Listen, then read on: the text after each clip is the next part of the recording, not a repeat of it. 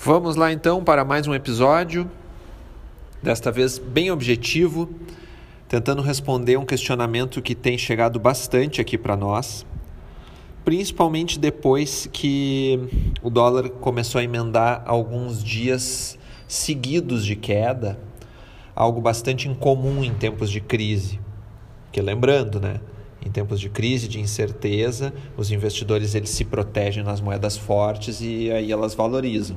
E pegando aqui na paridade com o nosso real, muito fragilizado com tudo que está acontecendo, só piora e o câmbio dispara. Apenas em 2020 nós tivemos aí uma apreciação de quase 40% no câmbio. Mas agora as perspectivas estão melhorando. Então, uh, tentando já me adiantar na, no que todos querem saber sobre a pergunta título do episódio, eu acredito que a chance de o dólar voltar aos cinco reais é muito boa, ok?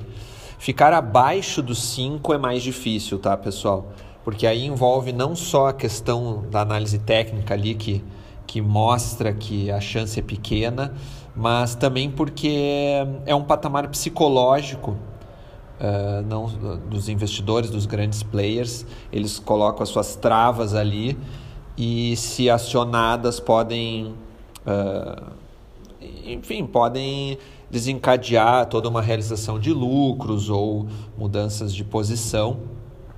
E aí, com isso, a moeda pode dar o chamado pullback, né? bate nos cinco reais e sobe. Foi exatamente o que aconteceu em novembro.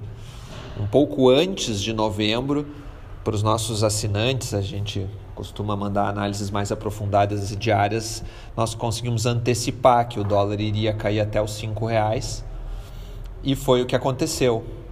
Sugerimos não fazer compras até bater nos 5 e quando deu ali um, um, sinal de pullback, nós sugerimos a compra. E depois voltou a subir, foi quase a 5,70.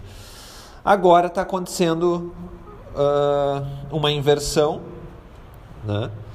Depois de quase seis meses em tendência de alta de curto prazo.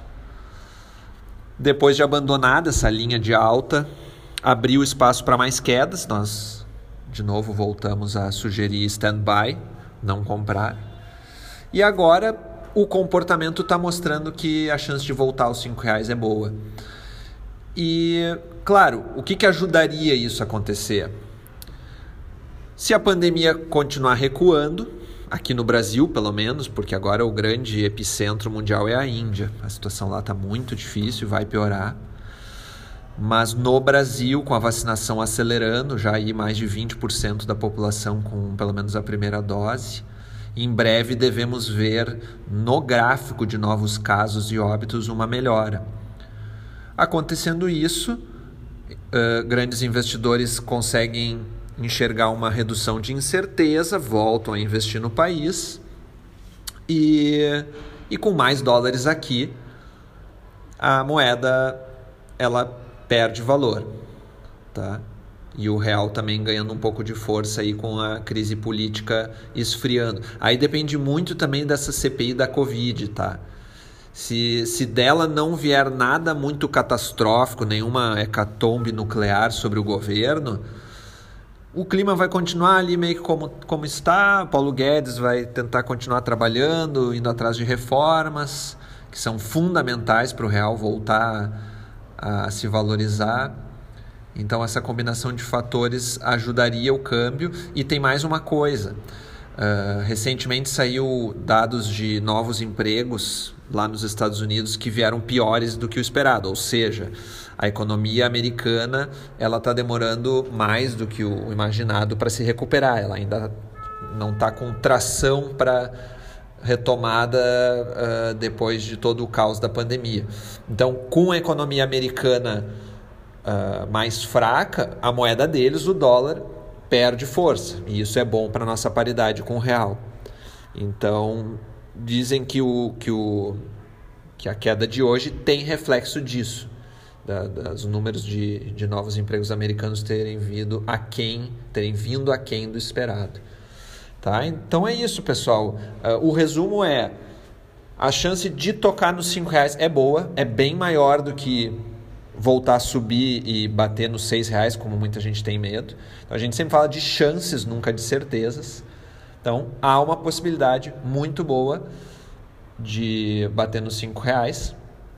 Então o que, que eu diria? Para quem tem o perfil uh, um pouco mais arrojado, vale a pena arriscar e esperar. Estamos ali em 5,22, 5,23 o dólar comercial, vale arriscar e esperar ver se ele bate nos 5 reais. Quem é mais conservador pode já aproveitar que teve tantos dias de queda, mais de duas semanas, quase duas semanas caindo, e fazer compra para para pegar um melhorar o preço médio. Já vai ter sido uma decisão inteligente. Tá bem?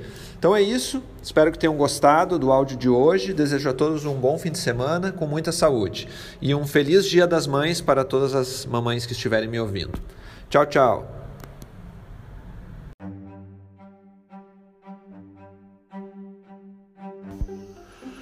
Este podcast é um oferecimento de Free Viagens e Intercâmbio, Chip Mais Sim Travel, Candiota Operadora e Ivan Pons Moda Masculina.